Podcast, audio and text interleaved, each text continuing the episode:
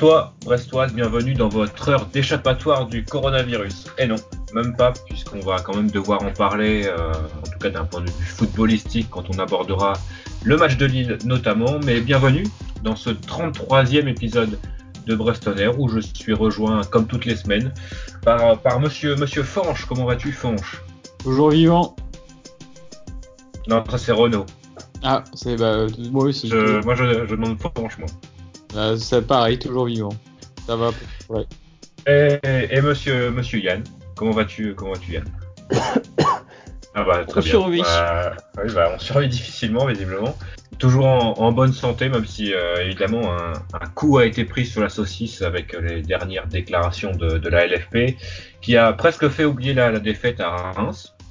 Mais on va y revenir de cette euh, défaite euh, à Reims de samedi dernier avant de faire euh, deux ou trois news et de causer de la réception, ou en tout cas du moins ce qui en ressemble, la réception de, Lille. Ce sera samedi à Francis Lebé dans un stade donc vide. On commence directement par le Reims-Brest de samedi dernier. Rapidement, je vais vous demander, euh, avant que, je commence, hein, on, a, on a pas mal discuté déjà de ce match, il y a quelques points sur lesquels on est en désaccord.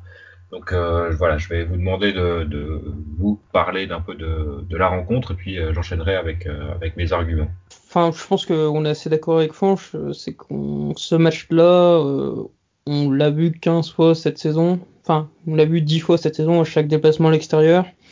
Euh, je pense que sans vouloir nous jeter des fleurs, ce qui s'est passé, c'est exactement ce qu'on avait annoncé dans le dernier podcast, c'est-à-dire une équipe qui, enfin, un stade brestois qui va, qui concède un but un peu bête et qui derrière se heurte à un mur et ne sait pas le faire. Voilà, bon, il y a eu la question des pénalties. Là encore, c'est c'est tout con, hein, mais c'est un élément comme un autre. Il n'y a pas eu de progression depuis le début de saison. On a tiré 5 pénalties, on en met un seul. Même celui qu'on met n'était pas franchement bien tiré. Ah Enfin, si, voilà. Oui, si c'était Ferris. Ah, si, si, oui, oui, c'est vrai. Autant pour moi, oui. Oui, mais enfin voilà, on reste sur cette idée-là qu'on a depuis le début de saison à l'extérieur, c'est que ça ne progresse pas. Alors bah, je vais rebondir et je vais te rejoindre Yann euh, sur les grandes lignes de ce que tu dis. C'est effectivement le même constat à l'extérieur match après match et c'est ce qui m'embête un petit peu, c'est l'absence totalement de progression. Euh, on a longtemps pu compter sur les matchs à domicile pour, euh, pour s'en sortir. On l'a plutôt très bien fait jusqu'au match d'Angers. Alors on va peut-être mettre le cas d'Angers sur le, la thèse de l'accident. C'est possible hein, de perdre un match à domicile. On a vu qu'Angers avait opposé une résistance et un bloc très bas.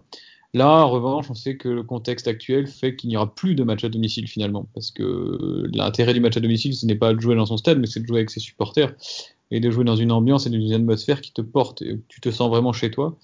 Euh, là, les Brestois vont euh, pendant trois matchs, trois matchs face à des grosses équipes, donc tu as encore plus besoin de tes supporters pour prendre un point par-ci par-là. Euh, on parlera un petit peu plus tard de l'inquiétude et de la fin de saison peut-être. Mais euh, sur le match de Reims, euh, une déception énorme. On a ce penalty qu'on loupe encore une fois. Moi, j'ai pas compris pourquoi il fait jouer Mendy devant. Pourquoi encore plus c'est Mendy qui frappe le péno? C'est dans un club bien organisé, c'est pas Benjamin Mendy, euh, Benjamin n'importe quoi. Alexandre Mendy, excusez-moi, qui n'a pas joué depuis 5 matchs, qui doit tirer le penalty. C'est euh, un taulier, un joueur qui porte, prend ses responsabilités, qui a joué euh, des dizaines et des dizaines de matchs euh, cette saison sous le maillot brestois, qui doit frapper, qui doit frapper fort, qui doit frapper en force, et mais qui ne doit pas faire un tir comme ça à mi-hauteur. C'est une faute professionnelle selon moi. Je crois que Quentin t'a utilisé ce terme d'ailleurs euh, pour euh, parler du penalty. Pour moi, c'est une faute professionnelle. Voilà, le match en lui-même, après, il bah, n'y a rien à dire. De toute façon, on n'a rien proposé de cohérent- d'intéressant, à mon sens. On est vraiment, on ne sait pas défendre. On a des gros problèmes euh, derrière. Je pense notamment à Gaëtan Bello, qui pour moi n'a même pas le niveau Ligue 2 maintenant cette année. Euh, je suis très en colère sur ce match. On n'a pas d'équipe type. On en parlait, je me souviens d'avoir parlé de ça sur le podcast de Nice au match aller. On n'a pas d'équipe type qui se dégage. On est au mois de mars. Euh, voilà, attention qu'il ne soit pas trop tard. On a de la chance que derrière ça avance pas trop en ce moment. Mais pour moi, on est sur une dynamique très inquiétante. Et puis juste pour te compléter, c'est aussi il faut bien se rendre compte que Reims n'a encore une fois pas été fameux quoi. Non. On n'a pas perdu contre une équipe qui était largement au-dessus de nous, ils étaient juste mieux organisés. À, part- à partir du moment où on était mené 1-0, c'était fini. On pouvait, euh, je, je n'espérais plus rien. De toute façon, j'attendais rien de ce match. J'en avais parlé dans l'autre podcast parce que c'est tellement prévisible qu'il n'y a tellement pas de remise en question que se demande ce que fait Dalloglio qu'au bout d'un moment, effectivement, c'est bien gentil d'avoir des conférences de presse intéressantes, que c'est bien gentil de marquer des buts face à Strasbourg, en mettre 5 et 5 à Toulouse. Moi, je préfère qu'on en mette 2 ou 3 à Strasbourg, 2 ou 3 à Toulouse, mais que derrière, on soit solide et qu'on arrive à l'extérieur. voilà, on a fait un bon match à Nice, on n'a absolument pas capitalisé dessus. On se ramasse la tronche face à Angers à domicile sur un match qui était lamentable, hein, on va pas se le, cacher. Euh, là, euh, je suis inquiet, je suis très inquiet. Plus inquiet pour le Stade Brestois que par le coronavirus. C'est dire. Oui, c'est dire. C'est dire, on en est là. il y a quelques points sur lesquels euh, je suis d'accord et je pense un peu plus sur lesquels je, ne suis pas d'accord. donc, je suis quand même d'accord pour dire que le match de Brest est finalement en adéquation avec avec les qualités des joueurs du Stade Brestois et aussi ce qu'on a vu il y a dix jours contre Angers. Alors, je ne sais pas si vous, avez quelque chose à, reprocher au niveau de, la composition d'équipe. Est-ce que c'est celle que j'aurais mise en place? Sûrement pas, mais il n'y a pas beaucoup de points sur lesquels elle diffère. Euh, Fanche, tu martèles depuis quelques semaines que tu qu'un peu de repos ferait du bien à, Cardona. Il en a eu. Euh, Charbonnier n'a pas été très très bon contre Angers. Est-ce que c'est une raison de le mettre sur le banc? Moi, je l'aurais pas mis sur le banc. Après, que Charbonnier est suspendu contre Lille, donc ça veut dire que tu te prives de lui pendant deux matchs. C'est incohérent. Tu te prives de lui, c'est notre meilleur joueur. Même, même à 80%, il a un Mendy dans chaque jambe. Enfin, c'est se tirer de balle dans le pied. Alors, je pense qu'Olivier Dalloglio, euh, c'est pas que je pense, c'est d'ailleurs que j'en suis sûr, n'a pas les meilleures relations du monde avec Gaëtan Charbonnier ainsi qu'avec d'autres joueurs hein, de l'effectif qui euh, sont euh, notamment pro-Furlan depuis, depuis des années.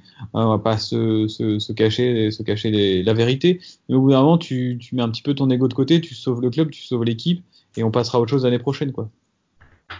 Alors, ceci étant, c'est difficile de demander à une équipe avec Batokyo, Belkebla au milieu de terrain, euh, et Diallo, qui revenait d'ailleurs euh, pour ce match, qui n'a pas fait un, mauvais match d'ailleurs pour sa reprise. Mais c'est difficile de demander à une équipe avec ces trois joueurs-là de déplacer une équipe comme Reims. Face à ce genre d'équipe, on n'a pas vraiment les qualités et le talent pour, euh, pour les mettre en difficulté sans qu'ils ne fassent d'erreur. Et Reims, justement, et Angers, donc il y a 10 jours, sont typiquement deux équipes qui savent ne pas faire d'erreur. Alors, euh, Reims en a fait une. On n'a pas su capitaliser dessus parce que, euh, tu, tu l'as mentionné, hein, à juste titre, euh, parce qu'on a encore raté un penalty. Alors que, voilà, on est un but aurait sûrement suffi pour, pour prendre un match nul et, et prendre un point. Et face à ce genre de défense, donc c'était quand même la l'une ou la meilleure de Ligue 1. La meilleure. C'est voilà, bah, tu, tu l'as dit et je le, je le redis, c'est une erreur de professionnel de, de, tirer un penalty comme cela. Par rapport à ses à responsabilité et à l'adversaire encore plus. C'est Reims et Angers, c'est pas, on parle pas de Marseille, on parle pas de Rennes, c'est Reims et Angers. Reims qui est un promu de l'année dernière. Mais il y a beaucoup plus d'espace contre Marseille que contre Reims ou Angers. Mais il y a beaucoup moins de qualité à Angers et à Reims. Il y a, mais il n'y a pas que l'idée d'espace. Ok, ils sont regroupés, mais dans ces cas, tu trouves d'autres solutions. Mais est-ce qu'on a les joueurs pour trouver d'autres solutions? Bah, il faut changer sa manière de jouer. On, a essayé qu'une seule, qu'une seule chose à l'extérieur depuis le début d'année. Et ça, restera les mêmes joueurs? Mais pas, oui, mais non, mais c'est d'accord que ça reste les mêmes joueurs. J'entends bien. Mais dans ces cas-là, tu essayes de faire autre chose. Tu mets pas, tu remets pas Batokyo avec les Diallo. Dans ces cas-là, tu changes quelque chose. Tu mets qui? Bah, tu, je sais pas. Tu mets Paul Lann. Tu mets, on a, j'en sais rien. On a déjà essayé Paul Lann. Moi, je suis pas, je suis pas vraiment d'accord. En tout cas, tu te prives pas de charbonnier sur un match comme ça. Ça, je suis d'accord.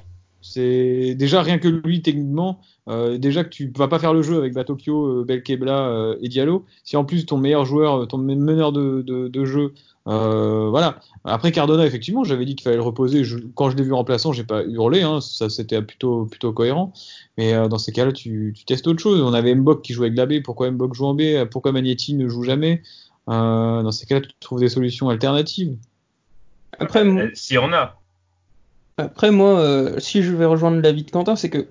Enfin, en même temps, je vais faire un peu la conciliation des deux. C'est que, ok, tu peux considérer qu'effectivement, t'as pas les joueurs pour aller battre Reims, pour euh, réussir à bouger leur bloc. Mais je pense que tu as au moins les joueurs pour réussir à, former, à fermer ton bloc. Parce que là, Reims ne marque qu'un seul but, mais ils ont quand même deux, trois grosses, grosses occasions en première mi-temps. Larsonneur fait plutôt un bon match. Il y a la barre de Reims. Enfin, c'est très discours de Ligue 1, bien sûr, euh, les vieux discours acculés, éculés de Camboiré, mais quand tu sens que tu peux pas gagner un match, tu dois faire en sorte de pas pouvoir le perdre. Là, on perd que 1-0, mais la note peut être plus, plus lourde à mon sens. Ah bah, pour moi, euh, à 0-0, on est plus, le match est plutôt équilibré. Autant on sent que Reims peut faire la différence plus facilement parce que je pense qu'ils ont des meilleurs joueurs. Autant euh, on fait pas un mauvais début de match. Au but, on est plutôt dans le match. On est Il y a le, la grosse occasion où l'Arseneur, c'est sur un corner, hein, il me semble, encore un corner, où l'Arseneur sort une très grosse parade à bout portant. Il y a la barre, mais la barre, c'est quand même un exploit personnel, c'est une frappe. Ouais, il n'arrivera pas à les mettre, à les mettre comme ça tous les matchs. Donc, pour moi, il n'y a, y a, pas a pas raison de, de s'alarmer plus que, plus que ça. Après, effectivement, est-ce qu'on est. Est-ce que moi, je ne suis pas assez exigeant ou vous l'êtes trop Ça, je ne sais pas. Mais pour moi, je ne peux pas être trop exigeant avec une équipe qui n'a pas, les qualités pour ce qu'on lui demande de faire. Euh, surtout face à une équipe qui, je pense, était quand même meilleure qu'elle avec Reims. Euh, on a eu plus ou moins la même occasion hein, que, Reims, que le but de Reims avec Grand Cyr, je ne sais pas si vous vous souvenez euh, avec un centre-tir de, de, grand cire et personne n'était à la réception. Et ça a été la différence finalement entre les deux équipes. Et moi, quand même, ce qui me rassure au fond, c'est qu'on a presque fait jeu égal avec Reims, même à 0-0. J'ai pas trouvé Reims largement au-dessus. Et comme je l'ai dit tout à l'heure, voilà, on sentait quand même qu'ils pouvaient faire la différence un peu plus facilement parce qu'ils ont des meilleurs joueurs. Pour moi, il n'y a pas d'esprit de révolte dans cette équipe, il n'y a pas cette volonté d'aller plus loin dans l'effort et justement de, de dépassement. Euh, effectivement, on n'a peut-être pas les qualités euh, techniques et physiques. Pour... Et pour, pourtant, je, je pense qu'on n'est pas très très loin de les avoir. Je pense qu'on est à deux ou trois individualités. Un latéral droit, tu l'as mentionné avec Bello. Euh, un milieu relayeur, ça c'est pour moi une quelqu'un qui arrive à faire un, lien entre la défense et l'attaque. Pour moi, on n'a pas ce joueur-là. Celui qui arrive de faire la bonne passe au, bon moment, euh, qui peut réussir aussi à, à, tirer loin. Pour moi, même si voilà, je l'aime bien et je le mentionne régulièrement, euh, beaucoup de monde aime Batokyo en Ligue 1, c'est un peu limite. Quoi. Pour jouer le, milieu, de tableau, c'est compliqué. Et il faut aussi un buteur. Et un buteur, pour moi, ce sera, donc ce sera les, trois axes de recrutement principaux que le Stade Brestois devra se concentrer. Là, je suis totalement d'accord avec toi sur les trois profils que tu as ciblés. Je pense qu'effectivement, ils sont cruciaux et euh, absolument indispensables pour l'année prochaine si on se maintient en Ligue 1. Mais dans ces profils-là, il faudra également soit prendre en parallèle ou alors sur ces postes-là, des joueurs qui ont l'expérience de la Ligue 1 et des, joueurs qui peuvent remobiliser un effectif et quand ça va mal. Parce qu'on a très peu souvent, à part à Nice notamment, très peu souvent réussi à égaliser ou trop peu souvent en tout cas, et à voilà, montrer qu'on avait du caractère. Là, les déclarations d'après-match, elles sont terribles. On voit Gaëtan Bilot qui, est limite hilar, qui dit on a manqué de caractère. Oui, mais si ça te fait rire, euh, va sur la touche et laisse ta place à quelqu'un, quoi. Euh, lui, on dirait qu'il vit la Ligue 1, il est content d'être là, d'accord, mais c'est pas, pas Disneyland. Hein. Euh, moi, c'est vraiment cette, cette mentalité de l'équipe qui me gêne un petit peu maintenant, dans le sens où je suis il y a certains joueurs qui sont à fond, hein, j'en doute pas, quand je vois des Brennan Chardonnay et tout, bon, on peut absolument rien leur reprocher mais d'autres qui sont peut-être un petit peu trop là en dilettante et qui, voilà, je, vois, je trouve un Johan Court au comportement qui me plaît pas trop sur la deuxième partie de saison, euh, des choses qui, me déplaisent. Et voilà, au vu du calendrier, je, moi je maintiens mon inquiétude. Quoi. Je ne peux pas être rassuré depuis ce que je vois depuis, euh, depuis le match d'Angers. Là où moi je vais te rejoindre sur l'esprit de révolte, et c'est parce que au final, je sais que notamment Franche l'a dit, on a été assez complaisant avec Olivier Daoglio jusqu'en ce début de saison parce que globalement, il y a eu beaucoup de points positifs. Mais semaine après semaine, il y a quand même un point, moi, qui me marque en écoutant toutes ces conférences de presse avant et après match. C'est que c'est clairement pas un entraîneur qui va te donner envie de te mettre le cul par terre. Je veux dire, peut-être que ce manque de volonté, il vient aussi peut-être bah, du fait que ça n'accroche pas forcément avec tous les joueurs. Euh, tu l'as dit, euh, Gaëtan Charbonnier ne semble pas être en très bon terme avec lui. Euh, Julien Fossurier, a priori, c'est pas forcément le grand amour non plus depuis son écart. J'ai pas l'impression qu'il y ait des joueurs qui soient prêts à vraiment à donner leur vie pour aller défendre Olivier Dalloglio, comme ça pouvait être le cas avec Jean-Marc Furlan. Alors justement, je reviens sur Jean-Marc Furlan. L'année dernière, on est monté en Ligue 1, on avait un effectif avec, euh, bah voilà, quand on voit Belkelba Diallo en Ligue 1 qui ne font absolument pas tâche, forcément tu te dis qu'en Ligue 2, euh, même s'ils ont progressé depuis, c'était vraiment au-dessus du lot. Mais on n'avait pas non plus un effectif, euh, voilà, quand on regarde derrière, Quentin Bernard, bon, Anthony Weber, c'est solide, mais il y avait surtout une cohésion d'équipe et une cohésion avec le staff, voilà, qui était très très forte et qui a fait un groupe exceptionnel. On a revu des images. Et pour autant, moi, j'étais pas forcément un fan de Furlan dans toute sa communication et tout. Mais au moins, on peut lui reconnaître ça, c'est d'avoir créé et peut-être c'était également ce qui cause sa perte ailleurs, hein, d'avoir créé vraiment des joueurs qui, qui le suivent jusqu'à la mort quelque part et qui ont du mal à travailler avec d'autres. Euh, là, on sent pas ça cette année entre l'effectif et le nouveau staff. On n'est pas dans le groupe au quotidien pour le voir, donc c'est difficile de juger. C'est un avis personnel et pas, pas des infos que je donne. Hein. Mais euh, on sent pas vraiment cette osmose euh, d'une équipe qui va se battre et faire corps pour aller jouer son maintien. Là, je regardais le match d'Amiens. Amiens, ils sont vraiment pas très bons. Mais à Marseille, ils arrivent à l'égaliser à l'OM, à, à, tenir, à, à, ramener ce point. Ils le font contre le PSG. Ils vont prendre un point à Lyon. À Nîmes, là c'est un petit peu mieux en ce moment, mais c'est pareil. J'ai peur qu'on se soit trop tôt dit que c'était gagné. Après, tu l'as dit, c'était exceptionnel. Oui. C'est quand même très rare de voir une, une telle osmose entre des joueurs qui euh, continuent de se voir quand ils vont en vacances ensemble. Et là, on en est très loin. Bah, peut-être entre les joueurs, quoi, mais peut-être pas entre le joueur et l'entraîneur. Ça. Et puis je dirais que c'est à double sens parce que bien sûr, tu peux avoir un groupe qui n'accroche pas avec l'entraîneur, mais j'ai aussi l'impression que l'entraîneur n'accroche pas spécialement avec son groupe. Euh, je l'ai souvent dit, je trouve qu'il protège jamais, mais vraiment jamais ses joueurs. Euh, en fait, il y a certains le prendront comme l'insulte, d'autres comme un compliment, mais je trouve qu'il a un peu un côté Christian Gourcuff. C'est-à-dire qu'il a des très bonnes notions tactiques, c'est quelqu'un qui est vraiment très intelligent, qui peut avoir d'excellentes analyses, mais franchement, j'ai l'impression que humainement, c'est un professeur, quoi. C'est il y, a un, y a un blocage. Après, c'est important de rappeler aussi qu'il est quand même resté 7 ans à Dijon. Oui, c'est sûr, euh, c'est jamais facile voilà. non plus de changer ainsi de groupe, etc. Non, non, mais que c'est que c'est aussi que le, ça a marché pendant 7 ans à Dijon. Euh, même l'année où il se fait virer, euh, ils font un très très bon début de saison. Après, bah, apparemment, il y avait des soucis de recrutement, mais ça montre aussi que ces joueurs, ils, accrochent. Généralement, ils accrochent sur Olivier Dalloglio. Ouais, après, dans ces déclarations d'après-match, moi, ça me dérange aussi de lire, voilà, encore au mois de mars, des termes comme euh, la naïveté, on joue pas mal, euh, on arrive à se créer des occasions, c'est pas très net, enfin, on est naïf, on dirait qu'on est en fin de préparation, quoi. C'est au début de championnat. Ça me, moi, je, je trouve qu'il a cet homme a des qualités, évidemment. C'est pas un mauvais entraîneur. Je pense. Tu dis Quentin à juste titre qu'il est resté 7 ans à Dijon. Tu restes pas 7 ans dans un club dans le football professionnel aujourd'hui si t'es une pipe, c'est sûr. Hein, tu, il a prouvé. Mais peut-être simplement qu'à Brest ça ne marche pas. Ou en tout cas ça marche pas aussi bien qu'on le souhaiterait. Ou peut-être que, comme tu disais, on est nous, Yann et moi, peut-être trop exigeants et qu'après deux matchs on, s'énerve trop rapidement. Mais pour moi, y a le, le mal est plus profond. Bah, moi, c'est pas tant que ça que je suis exigeant, c'est juste que j'ai peur qu'en cas de crise profonde, c'est-à-dire, je pense pas que ça arrivera cette saison, mais si la saison prochaine on se retrouve 19e, 20e, à 4-5 journées de la fin, je suis pas certain qu'il ait la capacité d'insuffler la révolte. Et c'est un peu ce qui s'est passé à Dijon, la saison où il est viré. Il démarre très bien, puis après, bah, Dijon n'arrive tout simplement pas à repartir une fois qu'ils sont coulés.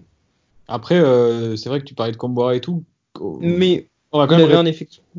Euh, je préfère quand même avoir un entraîneur comme Olivier Dalloglio sur des principes de jeu avec ses qualités et ses défauts qu'un mec euh, comme René Girard ou Comboiré. Donc euh, c'est pas facile de trouver la perle rare non plus quoi. Ah oui, même humainement, je préfère Dalloglio à Comboiré et Girard. Mais après Yann, juste tu disais pour l'année prochaine, si on est ceci, on est cela. Moi, je parle de l'année actuelle. Hein. Pour moi. Euh...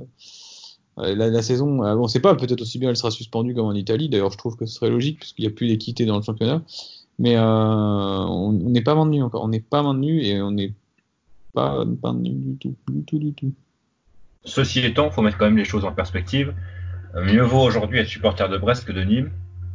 Euh, on a quand même 34 points en 28 journées. Je pense que, enfin, je sais pas vous, mais peut-être que, est-ce que vous auriez signé en début de saison avec 34 points en 28 journées et une 14e place? Moi, je pense que oui, parce que je ne voyais pas à cette place-là à ce moment-là de la saison avec euh, un effectif qui, quand même, est à majoritairement un niveau Ligue 2, ou en tout cas le niveau Ligue 1,5.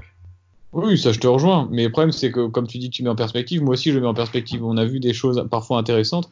On avait, on est arrivé à 34 points début début février. Et force est de constater qu'on n'avance plus, quoi. C'est vrai, c'est vrai aussi. Mais euh, on a quand même aussi pris un point sur Nîmes sur les trois derniers matchs. C'est ça qu'il faut regarder finalement. Finalement, est-ce que c'est pas ça le principal? Même si la, la, la, série n'est pas n'est pas bonne, à Nîmes elle n'est pas meilleure et finalement c'est quand même Nîmes euh, sur lequel il faut se, se concentrer plutôt qu'un Metz ou un, un Saint-Etienne qui ne sont pas tirés d'affaire mais qui ne sont pas 18e. Donc, euh, voilà. Après, si on revient à, vraiment au tout début du podcast, en début de saison, qu'on avait fait nos pronostics et qu'on avait étudié le calendrier, on s'était dit que ça serait quand même bien d'être quasiment maintenu fin mars. À mon et sens. Encore, et encore, on savait pas qu'il y aurait euh, trois, trois matchs à huis clos, ou plus. Oui. Euh, encore Mais, plus peut-être à ce moment-là. Du coup, moi je reste sur ma logique qu'il faudrait 38, 40 points pour être sauvé. Donc on, si on suit notre logique de début de saison, théoriquement, on n'a que 4 ou 6 points à prendre en un mois. Il en faudra plus. Il en faudra au minimum 41-42. Nîmes, ils vont, il reste 12 matchs. Non, c'est 10 matchs. 10 matchs, ils vont facile, ils vont au moins, au moins prendre 12 points, je pense. Euh, je suis pas trop inquiet personnellement. Dans le sens où Et on rappelle qu'il y a un arrive à Brest ça- Nîmes. Oui, en plus. Oui, Euh, en plus. Donc, Non, euh, personnellement, je suis pas trop points. inquiet. Non, bah pour l'instant, il y a, pour moi, il n'y a pas vraiment de raison d'être inquiet à l'heure actuelle. Après, ça peut venir parce que, voilà, comme tu l'as dit, Fanche, on va jouer des équipes qui sont individuellement, du moins selon moi, au-dessus, collectivement peut-être un peu moins que, que, des Reims ou des, Angers, et qui, pour moi, euh, si, peut-être un peu plus les qualités de, l'effectif du Stade Brestois. Mais maintenant, euh, voilà, ils sont à huis clos et euh, moi, bah, quand j'ai quand j'ai un peu fait pris mes notes pour pour, ce podcast, c'était pas encore annoncé que, que les matchs étaient à huis clos. Donc effectivement, je suis un peu plus inquiet parce que, comme tu l'as dit à juste titre, Fanche, on va pas jouer à domicile et jouer à domicile, c'est pas jouer dans son stade, c'est jouer avec, avec ses supporters. Mais pour l'instant, il y a quand même pas de raison d'être euh, inquiet plus que ça. bah, le truc, c'est qu'il faut, avant le match de Nîmes, oui, on a 7 points, d'accord, mais avant le match de Nîmes, il faut qu'on ait toujours 3 ou 4 points. Et j'ai pas le calendrier de Nîmes, mais il est très très costaud aussi, au moins autant que nous. Je l'ai vu passer, il y a, il y a quand même beaucoup de, de clubs. Euh, si vous me laissez euh, chercher deux minutes avec un une internet également ultra rapide, donc déplacement à Nantes, réception de Bordeaux, réception de Montpellier, donc tout ça c'est à huis clos. Euh, ils vont à Amiens, ils reçoivent Lyon, ils vont à non pardon, ils vont à Lyon, ils reçoivent Lille, ils vont à Toulouse, ils reçoivent Strasbourg, ils vont à Brest et ils reçoivent le PSG. Et là où peut-être on fait une erreur, à mon sens, c'est de se focaliser sur seulement Nîmes, parce que on est 14e. Il y a plusieurs équipes entre nous et Nîmes. Il y a Dijon notamment qui. Enfin, je Il y a- vois plus Dijon descendre que Nîmes, par exemple. Il y a un Metz-Brest. Attention à ce Metz-Brest. À huis clos, il sera aussi également. Oui, bah, tant mieux. Ça fera un- une petite revanche de la Coupe de la Ligue qui était presque lui aussi à huis clos et qu'on avait plutôt bien, bien géré. Euh, donc je regarde le calendrier de Dijon rapidement. Il y a du Nice, du Marseille, du Strasbourg, il y a un Metz-Dijon, un Dijon-Amiens, euh, du Reims, du Saint-Etienne, Saint-Etienne-Dijon la dernière journée. Ils vont aussi euh, euh, recevoir Lyon et aller à Rennes. Donc euh, eux, eux ça va. Après, eux aussi, ils se concentrent aussi pas mal sur leur, euh, leur efficacité à domicile. Donc, on va voir. Après, voilà, peut-être les, les, tu parlais d'équité sportive en début de podcast et plutôt à, à raison. Les, quatre, les cartes vont peut-être être redistribuées enfin, en cette fin de saison. On ne sait pas vraiment comment les équipes vont réagir à ces, ces nombreux matchs à huis clos. Nous, on a la, la malchance d'en avoir trois. Donc, euh, on peut penser effectivement que, que Brest est désavantagé, mais on ne sait pas. On ne sait pas et on avance un peu dans l'incertitude concernant ces, ces matchs à huis clos. T'as le calendrier de Toulouse aussi bien, ils vont se sauver. se sauver. Ah bah, euh, est-ce que tu veux le calendrier de Toulouse? Non, je pense que c'est pas nécessaire. Je vais regarder rapidement celui d'Amiens. Euh, Il y a du parce que finalement, euh, voilà, si on finit 18e, il reste quand même une, une chance supplémentaire de sauver. Oui, et vu les la- si c'est Ajaccio, j'ai regardé, bon, c'est toujours chiant d'aller en Corse, mais c'est pas folichon, hein, l'équipe d'Ajaccio. Euh, Il y a du Angers, du Dijon, du Rennes, Bordeaux, Nîmes, Nantes, Saint-Étienne, Reims. Lille et Nice. C'est vrai qu'il y a beaucoup de confrontations directes avec les les, les autres euh, candidats au maintien. On a bien fait de prendre quand même des points contre les équipes euh, de notre championnat. Ça, c'était pas une mauvaise idée. Peut-être un, un homme du match après ce, ce débat enflammé, peut-être le plus enflammé depuis le début de ce podcast. En tout Un cas, homme du match des arguments de part et d'autre qui sont qui Ah, s'entendent. qui, qui ont volé comme, comme du poisson à la criée.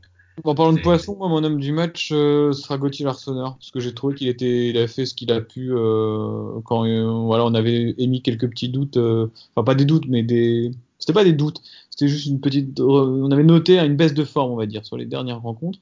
Et là, bon, bah, il a répondu présent. Je pense qu'il pouvait pas faire grand chose sur le but. C'est, c'est voilà, j'ai pas vraiment de Brestois. Ils m'ont tellement énervé que voilà, je mettrais Gauthier Larsonneur. Peut-être pas un Alexandre Mendy Non Aïe, aïe. Yann J'aurais peut-être dit Larsonneur aussi, mais là où c'est intéressant quand même, je pense, pour l'Arsenal, c'est qu'il a vu en face sur quel point il peut progresser, parce que Rajkovic a fait un très très bon match, même s'il n'a pas eu d'arrêt incroyable à faire. Je pense que ça peut être. Euh, celui sur Duverne est quand même très très fort. Voilà, mais c'est le seul, mais dans son comportement, dans ses sorties, je pense que ça peut être un exemple pour l'Arsenal.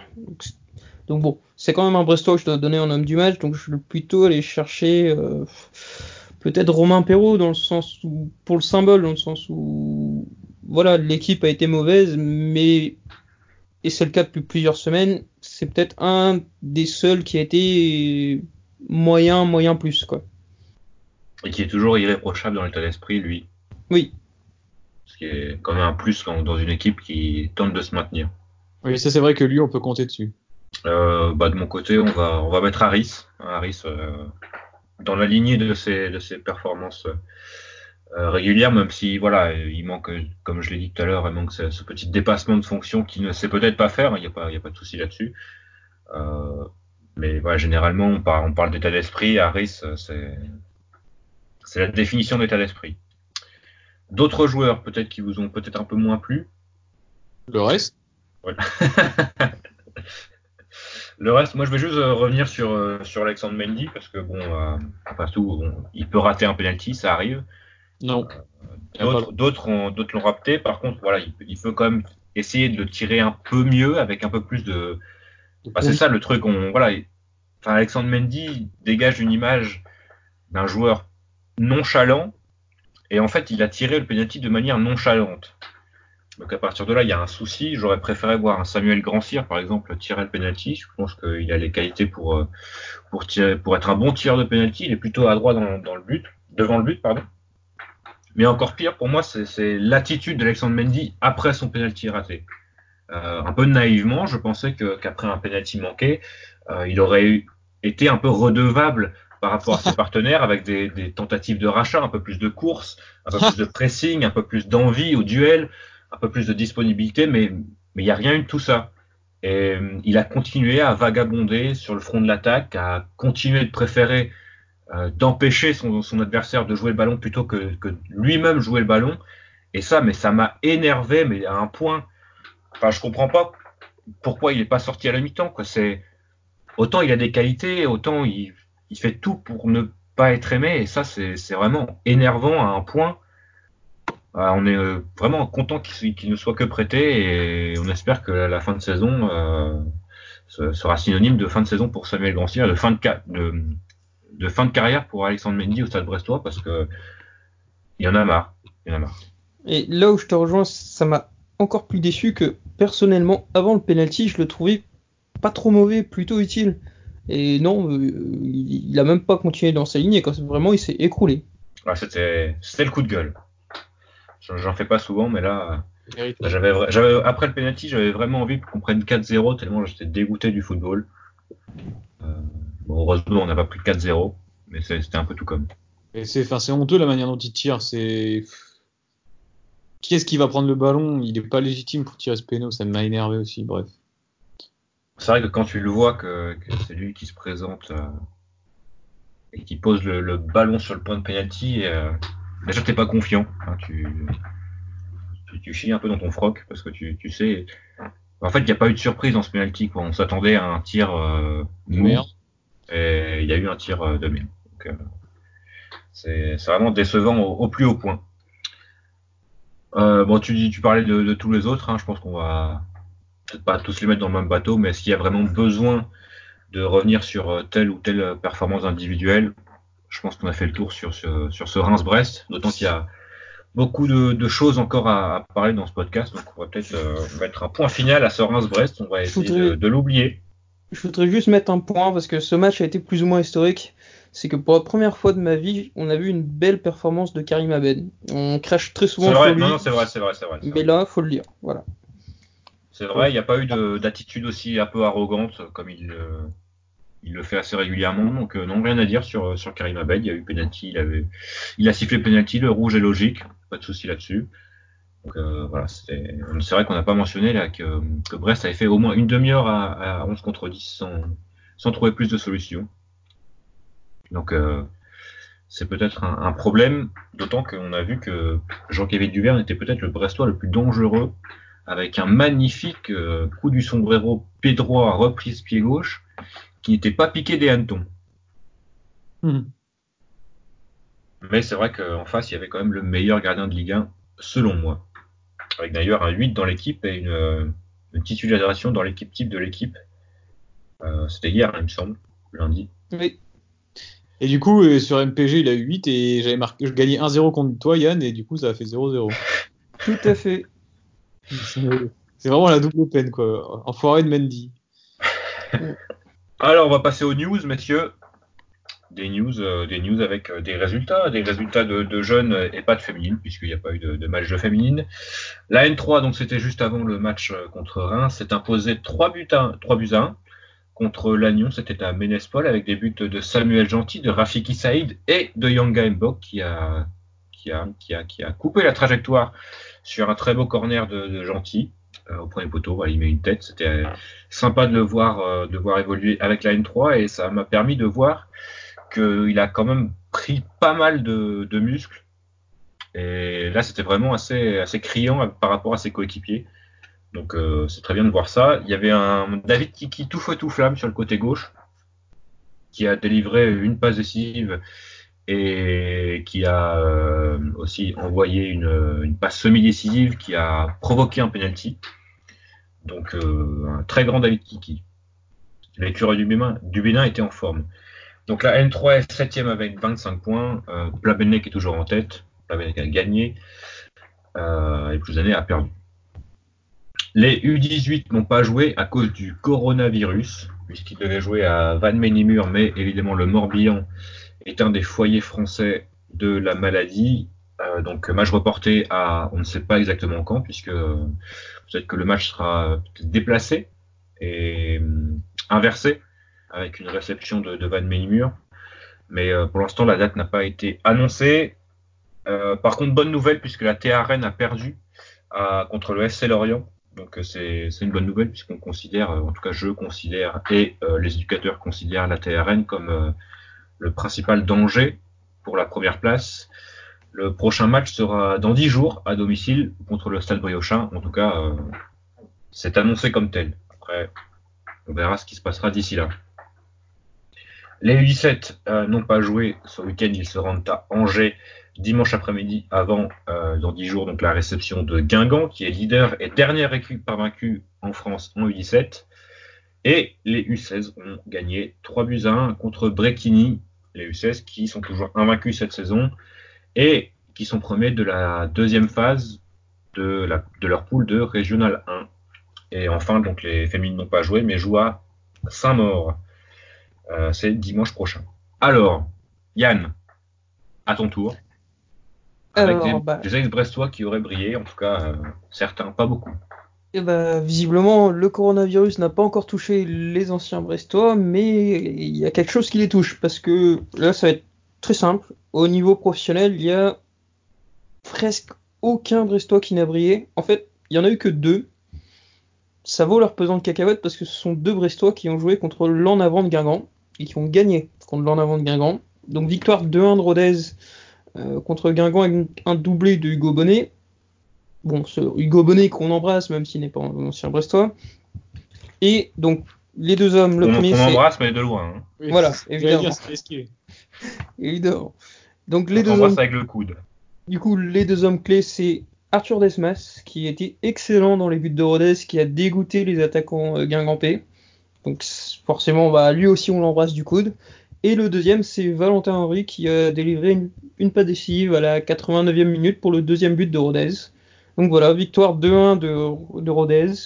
On observe que les anciens Brestois ont quand même une certaine continuité cette saison, à savoir soit faire chez Lens, soit faire chez Guingamp. Euh, on parlait de Valentin Henry. L'autre gros Brestois à avoir brillé cette semaine, c'est en fait c'est son petit frère, c'est Enzo Henry, euh, double buteur avec la Saint-Pierre de Milizac. Donc Milizac qui l'emporte encore une fois, qui se rapproche de plus en plus vers une montée en N3. Donc euh, voilà, moi j'ai déjà pris mes billets pour voir le petit match euh, Bruno Grougy, Stade Brestois 29. Bruno Grougy, Cédric Fabien, Johan Ramaray contre Stade Brestois 29. Oui, évidemment. Et Enzo Henry donc. Eh oui. Infos, il se jouera à 8 clos ce match. Il y a aussi Titouan Kelec qui est formé au Stade Brestois. C'est pas joue à, à euh, C'est plutôt Kylian, non? Non, les deux, les deux, les deux. Deux? Depuis cette année. Titouan Ah, qui, d'accord. est- qui a signé à Milzac cette année. Ah bah les deux frères donc. Tout à fait. C'est tout pour toi, Yann Et oui, c'est tout, malheureusement. Euh, J'ai fait le tour de tous nos championnats exotiques, mais nos Brestois n'ont pas été très performants. Bah écoute, ils sont dans la lignée un peu de, de leur ancienne équipe. Donc un stade qu'on ne verra pas, qu'on ne verra pas samedi, c'est c'est triste quand même. Hein. Oui. Ça va être assez étrange de le voir vide euh, avec des joueurs dessus. Ah, c'est triste et c'est au-delà de la tristesse. Enfin, je veux dire, on peut pas forcément euh, critiquer la décision de faire à huis clos. Bon, on peut, on peut l'entendre. euh, C'est pas une raison. Bah, c'est objectif. Je veux dire, c'est tous les stades, c'est tout le monde. euh, bon, c'est comme ça. Donc, on est obligé de s'y plier. Au-delà de la tristesse, c'est surtout euh, dommage euh, sportivement. Moi, c'est ça, et aussi économiquement pour le club qui va avoir un manque à gagner assez important. Et sportivement, bah, pour l'équipe qui a vraiment besoin en ce moment de, de- des supporters aussi, qui jouent leur rôle dans la saison de ne pas les avoir face à une équipe qui, pour moi, l'équipe peut-être derrière le PSG la plus, la meilleure de, Ligue 1 tout simplement depuis, depuis quelques semaines. Donc je sais pas si on peut, enfin médicalement parlant, on peut pas vraiment parler du, du virus, donc on va uniquement parler de, du côté footballistique. Évidemment, comme tu l'as mentionné, tous les, les clubs français euh, sont logés à la même enseigne et voilà, il y a une cohérence euh, globale, donc euh, là-dessus on peut pas vraiment critiquer. Euh, maintenant, maintenant, euh, est-ce que moi j'ai j'ai un petit problème avec le fait qu'on aille directement jusqu'au 15 avril, euh, que finalement le, le euh, la Ligue 1 ne soit peut-être pas reportée. Après c'est compliqué.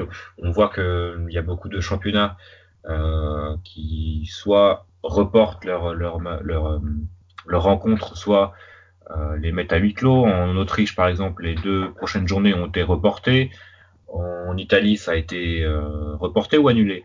Alors en Italie, c'est pour l'instant c'est suspendu jusqu'au 3 avril. Suspendu, c'est vrai. Le, à l'instant des nouvelles informations qui disent que en fait le championnat pourrait ne pas finir. Avec, Ah. euh, euh, ce serait du coup, il y a plusieurs, euh, il y a quatre scénarios qui sont envisagés, notamment le gel du, du classement euh, actuel en fait, qui serait le classement définitif. Donc là, ce serait parfaitement inéquitable. Mais bon, si ça arrive à, à cette année en Ligue 1, je suis, je suis pas contre. Euh, en fait, il y a trois cas de, trois cas de figure. Si, enfin, si jamais il n'est pas, il ne parvient pas à reprendre, le classement actuel serait pris en compte et la Juventus serait donc championne. Le 2, c'est le titre n'est pas, le titre n'est pas attribué. Ou 3, mise en place de barrages pour le titre et pour le maintien. Après, personnellement, euh, c'est un simple avis, mais ça me semble la clé logique, c'est que tout va dépendre de l'Euro 2020. Si jamais l'Euro 2020 est officiellement annulé ou reporté, ça laisse un créneau supplémentaire, à savoir celui de l'été, pour éventuellement finir la compétition plus tard. S'il est maintenu, euh, bah, on n'aura pas de créneau. C'est-à-dire que si on est maintenu, on se retrouvera effectivement face aux possibilités posées par euh, la Serie A, également en Ligue 1. Après, Donc, c'est en pas fait- cohérent. c'est pas cohérent de reporter l'Euro qui dure jusqu'au 12 ou 13 euh, juillet pour faire jouer la Ligue 1 à ce moment-là, parce que dans ces cas-là, tu, tu peux faire jouer l'Euro. Enfin, c'est. Non, mais ça serait, tu ferais jouer en juillet, août, et tu reprendrais la saison suivante un peu plus tard. Ouais, mais ouais, je sais pas si c'est très. comment ça se passe niveau mercato? Bah ouais. voilà, tu, Voilà. tu connais pas, tu connais pas les tenants et les aboutissants. On te demande ça comme tu étais, comme si tu étais euh, dirigeant de l'UEFA et que tu gérais un peu les, les affaires. Je, Mais euh, voilà, co- comment ça se passerait en cas de mercato? Je pense que euh, même eux ne le savent pas encore. hein. Mais Bah, je- tout, tout le monde est pris un peu de court. Mm. Hein, euh, c'est ça. ça c'est quand même euh, quelque chose d'exceptionnel qui se passe. Donc Ah. voilà, on va pas- on va pas en parler médicalement parce qu'on n'est pas, comme dirait Jurgen Klopp, on va pas demander à un médecin de donner son avis sur la compo de Liverpool. Euh, ça n'a pas de sens. hein, donc on, on va rester sur le, le côté euh, euh, pragmatique, footballistique de cette de cette pandémie. Et encore, on n'a peut-être pas les toutes les toutes les armes pour en parler euh, avec euh, avec euh, beaucoup de comment d'intelligence peut-être. Mais euh, ouais, il faut quand même en, en discuter et pourquoi ne pas arrêter la saison? Voilà, c'est la, question. Ouais, je pense que ça réglerait quand même beaucoup de problèmes. Bah, on Ou alors, ou alors on recommence la saison. Non, bon, on arrête, les- on arrête la saison et euh, pas de montée. on, on- voilà, on, pas de montée, pas de descente. Et- Allez Lorient et comme ça, ça fait un an de plus de vannes et ça, c'est tout le monde est content là finalement. Oui, puis voilà, non mais on repart avec le même calendrier si vous voulez, les mêmes joueurs, mais voilà, bon. Non, non, mais je sais pas comment ça va se passer, parce que là, techniquement, tu disais, euh, c'est jusqu'au, à huis clos jusqu'au 15 avril. Ça. Rien ne dit que ça ne va pas être prolongé. Enfin, bon, c'est. De toute façon, c'est exceptionnel. On ne peut rien y faire. C'est des décisions qui ont ni queue ni tête. Moi, quand je vois qu'on interdit les stades de foot, notamment même en Ligue 2, où parfois tu as des matchs à 3000 personnes, et qu'à côté de ça, les écoles, euh, dont certaines, il y a plus, plus de, de, monde, avec des enfants qui peuvent transmettre la maladie euh, chez eux partout, restent ouvertes. Euh, qu'en Italie tout est fermé, qu'en qu'en Espagne là c'est huis clos. Enfin, il n'y a aucune cohérence globale. On parle d'Union européenne. Euh, L'Union européenne pas la moindre petite crise. Ça, j'ai l'impression que les, la cohérence vole en éclats. Donc euh, moi, ça me, ça me, dépasse complètement. Il n'y a pas de jurisprudence non plus. Euh, non, parce c'est compliqué de se baser sur un événement précédent parce qu'il n'y en a pas. Italie, en Italie, le dernier, la dernière suspension de championnat, c'est 1915 à cause de la guerre. Donc Voilà. euh, les gens qui étaient là ou qui ont pris les décisions ne sont certainement plus très frais pour en parler. Euh, mais voilà, il faudra prendre une décision, je pense. Euh, là, on voit à l'instant, l'Italie annonce 9077 nouveaux cas aujourd'hui. Donc, 1000 nouveaux cas, quoi. C'est et d'un coup, bim, ils annoncent par milliers maintenant les mecs. Et donc euh, c'est Enfin, pour donner un ordre d'idée, euh, donc en Allemagne, ça va être à, à huis clos. Enfin, selon les cas, il y a, il y a des matchs qui ne sont qui ne sont pas à huis clos. Mais euh, ce seront les premiers matchs à huis clos de, depuis le début de la Bundesliga en, il y a 40 ans ou 50 ans plutôt. oui, d'accord. Ouais. C'est dire la, la voilà, c'est euh, mesure exceptionnelle à événement exceptionnel quoi. C'est Après- vraiment quelque chose qu'on n'a jamais vu. Tu disais, on n'a pas la compétence pour parler, euh, on n'a pas la, la compétence ni le recul pour parler de, de choses dont on ne maîtrise pas. Enfin voilà, l'intérêt, l'idée, l'essence même de cette maladie, c'est voilà, c'est médical. Nous, on est simplement des observateurs de foot. Euh, bon, on, on peut en juger que par le prisme du sport, mais c'est vrai que bon, euh, c'est un petit peu étonnant de voir la gestion globale de la situation. Euh, le principe de précaution, il prévaut pour le foot et le sport. Et à côté de ça, le métro, euh, t'as tout le monde qui va dedans, t'as le ministre de la culture qui est touché. Enfin bref, euh, les mecs ils nous disent, enfin c'est faites ceci, mais eux ils le font pas. Enfin je, je comprends pas. J'ai du mal à suivre. En tout cas, ça va quand même sacrément bouleverser nos habitudes et aussi les. Mais ça va, ça va quand même bous- bous- bousculer nos, nos habitudes. Ça va faire quand même bizarre et rien que le fait de, de voir un, un bollard vide et un speaker en état de d'ébriété, peut-être. Euh, C'était quand même assez étrange de, de, de voir des, des, des, des, matchs dans un stade vide et surtout ça va être étrange de le voir pendant un mois. Enfin, c'est trois matchs à, à domicile euh, à huis clos pendant un mois, il y a de quoi se foutre une balle. D'autant plus que la situation, si la situation sanitaire ne s'améliore pas, euh, Rox- Roxana Maracineanu, donc qui est ministre des Sports, a parlé en ces termes euh, des huis clos, en disant que ça deviendrait une doctrine. Une doctrine, ça veut dire que voilà, on va l'appliquer bêtement, sans réfléchir, à, dès qu'il y aura le moindre petit risque. Euh, si c'est pas réglé, donc ça va jusqu'au 15 pour l'instant, ça peut aller plus loin que le 15. Donc pensez pour les gens qui ont pris leur billet pour aller à Strasbourg le 18, on croise les doigts que ce soit pas annulé. On croise les doigts. Bah, lavez- Lavez-vous les mains, messieurs, dames. Lavez-vous les mains. Oui. Et On- tous ensemble, on arrivera à éradiquer cette pandémie. Honnêtement, il y a juste un dernier point que je pense qu'on doit aborder. Si jamais un joueur de Ligue 1 venait être contaminé, Oui, ah oui. je pense que le championnat est fini. Ouais, c'est possible ça. Est-ce que quelqu'un peut se... Voilà. Quelqu'un donne son, son corps pour la science? Alexandre Mendy, oh Ah, je donne des idées, moi, je. Après, Non, non, bah, t'es là pour ça. T'as as une plateforme qui, qui est faite pour ça. 14 jours d'ITT, là, et voilà, terminé. De quoi, de quoi s'entraîner à tirer des penalties. Ah, j'ai vu Ouais. qu'en Italie, à l'instant, les, des, des équipes arrêtent de s'entraîner, justement. Oui, euh, le, euh, le Milan AC, il me semble, a arrêté de s'entraîner. La Fiorentina également. Alors, je vais. euh, Si tu me laisses une seconde, et je pourrais être totalement. Mais on peut parler aussi de l'Inter qui a, Youth qui, League. a, euh, Déclaré voilà, forfait. qui, a, qui a déclaré forfait pour toutes les compétitions de jeunes et pas uniquement la Youth League, hein, mais les championnats nationaux également. Euh, alors euh, bizarrement, je sais pas où exactement où est Bergame en Italie, mais le- le match de Youth League entre Bergame et Lyon s'est joué normalement. Bah, Bergame, c'est à côté de Milan. hein. Dans- voilà, donc c'est pile dans la zone à risque. bah, oui, c'est c'est dans le nord de l'Italie, en fait, c'est à quelques kilomètres de Milan, à l'est de Milan. Donc euh, voilà, c'était assez quand même étrange de, de voir ça. Euh, Ça s'est joué à clos, hein. Oui, oui, bah ça j'imagine quand même, mais rien que le fait de, de se déplacer là-bas pour un, un club comme Lyon, ça doit quand même un peu euh, être euh, Oui, d'ailleurs, Lyon problématique. Oui. Donc euh, voilà, ch- chaque club fait un peu au... comme bon lui semble, à- prend ses dispositions euh, selon les selon les risques qu'il considère. Donc euh, on n'est pas à l'abri. Après, voilà, on parle d'Italie, mais la France n'est pas encore au seuil de, de l'Italie niveau euh, niveau euh, malade. Et on est encore plutôt assez loin. Mais Après, on n'est pas à l'abri que, que ça arrive. T'as raison, as raison de dire qu'on est assez loin en nombre de malades, mais il faut aussi comprendre un truc, c'est que en Italie, ils testent beaucoup, beaucoup, beaucoup plus de monde. Donc fatalement, il y a des gens qui sont porteurs du virus, qui sont des, des, des pistes en Italie. En France, on teste que les gens qui sont qui ont des gros symptômes. Donc euh, voilà, les chiffres, faire attention aussi à la manière dont ils sont, dont ils sont utilisés. Peut-être qu'en France, on en a autant, on ne sait pas. Bienvenue dans ce, dans ce coronavirus air. On va, on va parler un peu football. C'est pas ça. Merci, Jamy.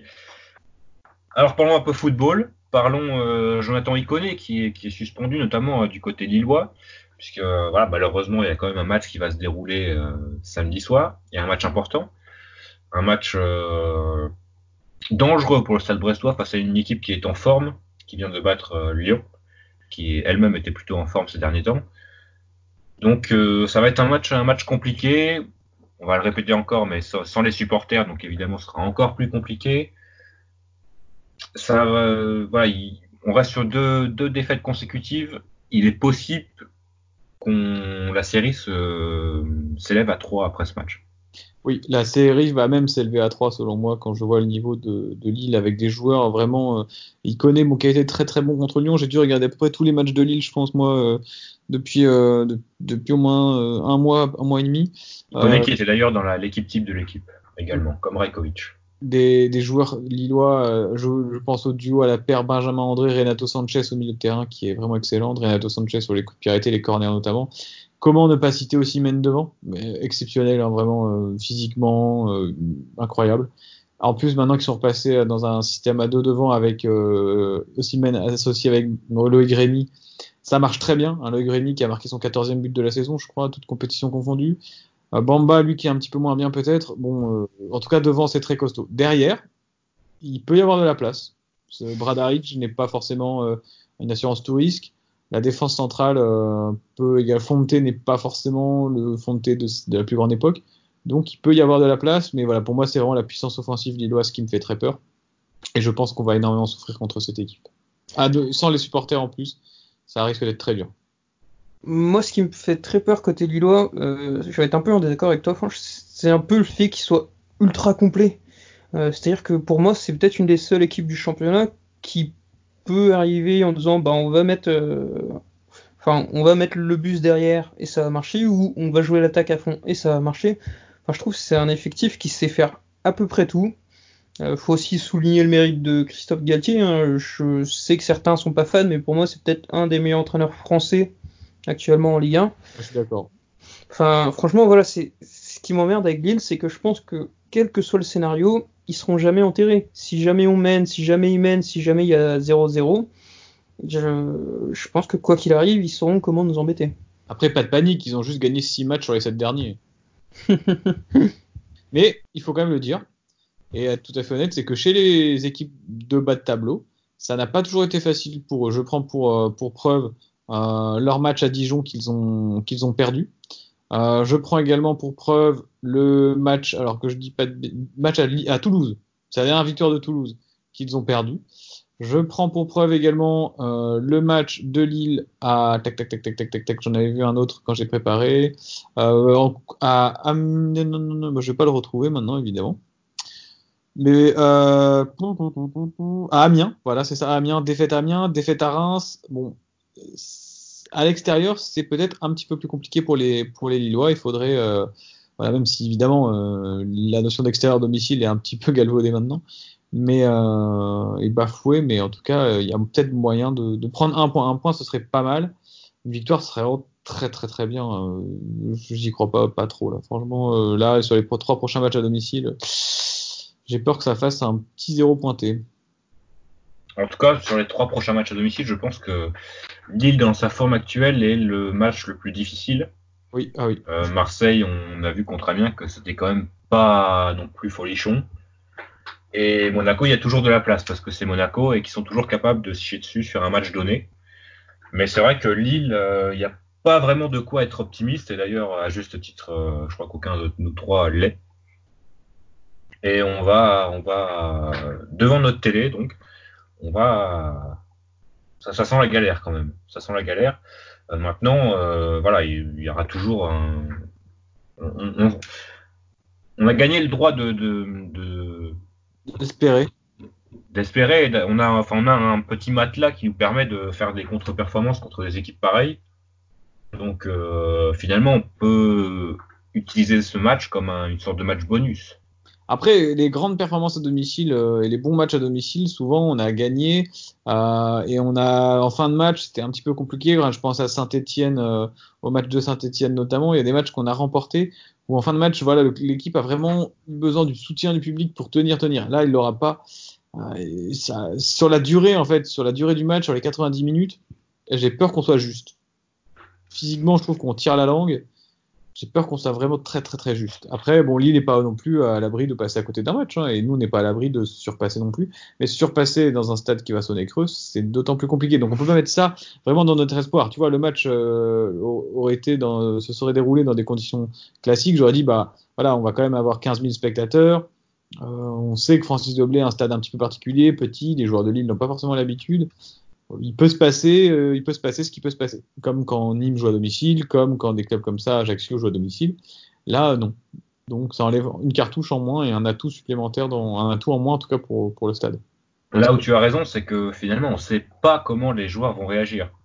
Que ce soit côté brestois, que ce soit côté lillois. Euh, on arrive vraiment un peu dans, dans l'expectative sans vraiment avoir de réponse aux questions. Euh, comment, comment, comment les joueurs vont réagir, comment les entraîneurs vont réagir, est-ce que les, discours vont être différents, c'est compliqué, est-ce que les certains joueurs qui peut-être même côté lillois hein, se nourrissent de, des sifflets de, l'adversaire euh, vont réagir, il y a tout un tas de questions qui ne peuvent pas être euh, euh, répondues pour l'instant et qui, voilà, qui justement trouveront réponse uniquement samedi. Je cite Damien Périnel, donc ancien joueur de Boulogne, qui a joué en fait au stade de la Libération. Ah oui, et là en l'occurrence c'était au Parc des Princes contre le PSG sur un match à huis clos où Boulogne avait perdu 3-0 et en fait il disait que effectivement le match à huis clos, on avait dit avant, avant, avant de, jouer la rencontre que ce serait un avantage pour eux du coup que le PSG n'ait pas leurs supporters.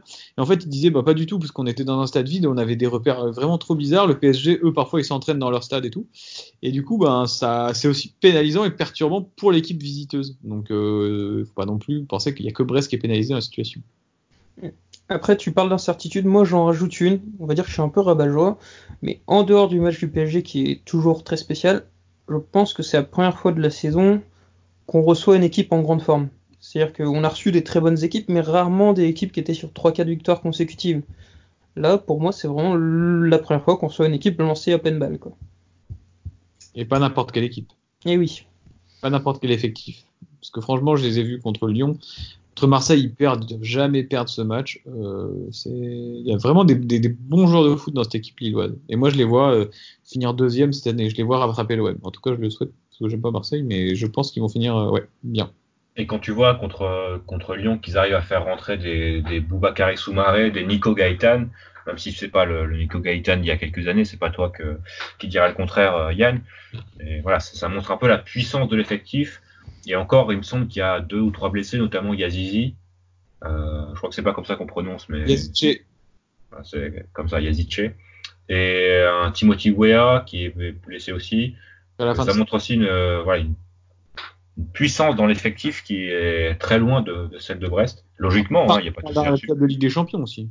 Oui, voilà, c'est ça. Il y a, et qui, euh, qui prétend à la retrouver. Donc, euh, voilà, il y, a quand même une classe d'écart entre Lille et Brest. Et si Lille venait à, battre Brest, qui est quand même l'issue la plus probable de cette rencontre, il n'y aurait pas non plus de quoi euh, tirer la sonnette d'alarme. Maintenant, il faudra encore voir comment, comment Brest aura réagi et comment Brest, s'il y a défaite, aura perdu. C'est ça, absolument. Ce qu'il y a perdre et perdre, je veux dire, euh, tu perds à des armes à la main. Euh, je sais pas, moi, il y a des matchs qu'on a perdus contre le PSG à domicile, par exemple. Bon, qu'est-ce qu'on peut reprocher à l'équipe finalement sur ce match-là quoi euh, En revanche, la défaite face à Angers, on a l'impression d'avoir pas, de pas avoir essayé, d'avoir rien proposé, et on peut la ranger dans le, tiroir des matchs sans, ça arrive sur une saison, hein, mais il faut pas qu'ils se reproduisent. Euh, c'est deux défaites différentes quoi. Il y a des matchs voilà où à Dijon on a perdu 3-0, à Nîmes 3-0 aussi. Et tu fais pas la même constat sur une défaite 3-0 à Nîmes qu'une défaite 1-0 à Lille ou 2-1 à Marseille. C'est toujours une histoire de contexte quoi. On va passer aux hommes à suivre. Messieurs, côté Lillois, qui ce sera de ton côté Yann? Alors moi je vais un peu contredire ce qu'a dit Fanch, encore une fois, décidément. Euh, pour moi ça va être José Fonte, parce que je pense que c'est vraiment la clé de voûte de la défense lilloise. Il a une très bonne relance. Sur coup de pied arrêté, il peut être très costaud. On, on voit toutes les semaines qu'on a des soucis là-dessus. Donc pour moi ça va être Fonte. Fanch? Oui.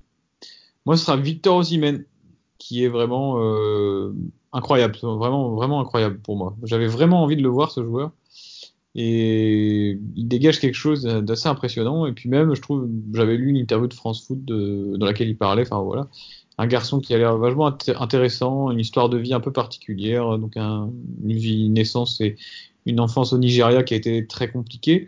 Et il a un parcours, bon, c'est pas le seul footballeur à qui ça arrive, hein, mais il a l'air posé, plutôt intelligent, et euh, j'aurais bien aimé avoir ce joueur dans mon équipe, évidemment, si j'étais supporter lillois. Et donc, évidemment, également très, euh, très efficace devant le but. Et j'ai un dilemme qui se pose parce que j'ai une équipe MPJ composée avec une attaque composée de Rémi et donc euh, bon, voilà. Et je joue contre Brieux Bourreau. On l'embrasse avec le coude, encore une fois. Ozyman qui avait euh, été, euh, il me semble, meilleur buteur d'un mondial U17 qui avait explosé à, ce niveau-là et donc il y avait eu une, certaine hype autour de lui. Il avait signé à Wolfsburg avant d'être prêté donc à, Charleroi et c'est vraiment à Charleroi il a peut-être lancé sa carrière plutôt. Et au final, bah, on voit que cette, euh, le buteur ce trophée de meilleur buteur du mondial n'était pas usurpé. Il avait bien des qualités qui se qui se traduisent euh, au niveau professionnel. Donc euh, bravo à Lille. Et apparemment, ça a été un, dossier très très bien géré à partir de décembre dernier. Donc euh, ils avaient prévu les départs de, de Léao notamment. Et bah, ça, ça, confirme que Luis Campos n'est pas un gros nul. Et juste sur Zimen, c'est également le buteur du match aller, si je dis pas de bêtises. Oui, avant d'être sorti sur blessure. Ah, je sais pas s'il sort sur blessure, mais ça m'étonnerait, mais il me semble que c'est. Parce que c'est Castelletto qui sort sur blessure, je crois. Oui, on était à 10, nous. Mais, euh, mais il me semble bien, alors je vais vérifier pour pas dire de conneries. Une de plus, me direz-vous, si on n'est plus à ça près. Euh, oui, c'est lui, c'est le buteur. C'est le buteur. Est-ce qu'il sort? Absolument pas. En effet. Un match aller où on avait fait la, on avait la bagatelle. Ah, on mérite pas de perdre. Hein. Ils font 10 tirs cadrés, on en fait 0. Mais je me souviens comme une, grosse occasion en fin de match. Je crois que c'était pour le Paul Lann. Ah oui, mais bon, t'as tout dit. Eh oui. Ça aurait pu être pour Alexandre Mendy. Euh, alors de mon côté, ça va être Renato Sanchez. Euh, je n'étais pas un très grand fan de lui, même à l'Euro où il avait eu un peu, euh, où il avait un peu explosé au, à l'œil du plus grand nombre. Pas évidemment au, au hipster dont euh, Yann fait partie en tant que supporter de Benfica. Bouh. Mais euh, c'est vrai qu'il a quand même retrouvé un, niveau euh, de grande qualité en revenant à Lille, en ayant eu euh, peut-être l'intelligence de, de faire un pas en arrière en quittant le Bayern et en, revenant à Lille, ou en signant plutôt à Lille. Et je pense que ça lui a fait beaucoup de bien et il arrive à, à démontrer ses qualités avec un Benjamin André qui est quand même un, un milieu de terrain très intelligent, un travailleur de l'ombre et qui offre aussi cette possibilité à Renato Sanchez d'avoir un peu plus de liberté. Et voilà, vraiment très intelligent euh, de la part de Lille de l'avoir fait signer, même si j'étais pas très optimiste concernant sa, réussite. Mais le fait est que voilà, il a retrouvé un, très très bon niveau de jeu et euh, bravo à Lille et notamment à son entraîneur Christophe, Christophe Galtier qui est euh, effectivement l'un des, des, meilleurs entraîneurs français à l'heure actuelle sans aucun doute. Côté brestois maintenant. Côté brestois, on commence par toi, Yann. C'est assez difficile, mais allez, je vais. Il m'avait un peu manqué, c'est Ibrahim Diallo. Je l'ai trouvé correct, mais pas à son niveau habituel contre, contre Reims. J'espère qu'il va remonter en gamme et se remettre à, son niveau. Puis, bah voilà, comme tu l'as dit, il va avoir un beau challenge. Euh, Renato Sanchez difficile à cadrer. C'est pas le seul au milieu qui est compliqué à cadrer côté Lillois. Donc, Diallo. Fanche. C'est moi. Alors, euh, j'ai du mal à me décider sur mon homme tant la, composition, j'ai du mal à la lire. Je vais dire Cardona, après avoir euh, eu du repos, voir comment est-ce qu'il revient justement, parce que j'avais parlé du fait que je, souhaitais qu'il ait un petit peu de, repos sur, euh, sur ce match-là face à Reims ou en tout cas un match donné. J'attends de voir comment maintenant il va, il va réagir quoi. Et puis est-ce qu'il peut, euh, est-ce qu'il peut éventuellement euh, euh, remarquer, se remontrer un petit peu plus décisif et puis se montrer un petit peu plus tranchant parce que je l'avais trouvé un petit peu moins justement ces derniers temps. Donc Irving Cardona, on aura bien besoin de lui. Et de mon côté, ce sera Jean Kéké Dudu. Jean-Kévin Duverne, donc euh, le gros gros test hein, pour, euh, pour Duverne, qui était, il me semble, pas rentré dans l'équipe à partir du match aller. Enfin, il n'était pas encore titulaire indiscutable au match aller. Ou je me trompe Non, il n'était pas. Ça doit être son deuxième ou troisième match, il me semble. Ah oui, puisqu'il fait un peu une, petite erreur sur le but de Lillois. Mais là, gros test hein, pour, euh, pour Jean-Kéké Dudu. Donc euh, à voir, il sera aussi important dans, dans, la première relance, face à une équipe qui est plutôt bonne dans le, dans le pressing. Donc on va avoir besoin de ses qualités techniques aussi pour, euh, si on veut se procurer des occasions et euh, si on veut euh, rien que sortir de notre camp, quoi. Je veux dire, ça va être ça peut-être la, la, la premier objectif de, de, de, cette rencontre. Ça va être bien sortir de notre camp pour essayer de mettre en difficulté des Lillois qui, en transition, sont peut-être en transition défensive du moins, avec des latéraux qui sont très offensifs il y aura peut-être moyen de faire quelque chose sur les côtés. Donc euh, voilà, il faudra que Jean-Pierre du, du côté de Bradaric, Oui, notamment, oui. Et il faudra que, justement que, que Jean Dudu trouve les, les, milieux défensifs euh, qui, eux, pourront orienter notamment sur le côté droit, donc sur le côté de Bradaric, ou alors qu'il euh, qu oriente lui immédiatement sur, sur un côté. Messieurs, des pronostics. Des pronostics, c'est l'instant pronostic, l'instant argent, l'instant. Euh, Est-ce que j'aurais pas gagné mon prono la semaine dernière? Moi, je l'ai gagné aussi. Et il me semble que moi, je l'ai perdu.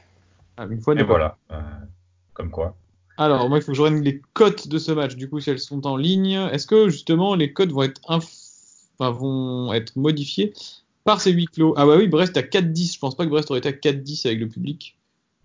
Euh, quoique. Peut-être à 3,50 ou quelque chose. Ouais, ouais, ça aurait pas été non plus un 20. Hein.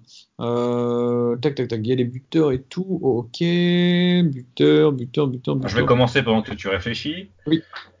Euh, je vais marquer. Je vais donner Lille qui gagne avec les deux équipes qui marquent. C'est coté à 3,60. Je bien un petit 2 ou 3-1 pour Lille. Donc euh, voilà. Euh, moi qui suis d'habitude peut-être le plus optimiste des trois. Voilà, on en est là. C'est vraiment que ça va mal. Moi, j'ai trouvé. Ça va très mal. Vas-y, on t'écoute. Ossimène, premier buteur à 4-10. Donc Ossimène ouvre le score.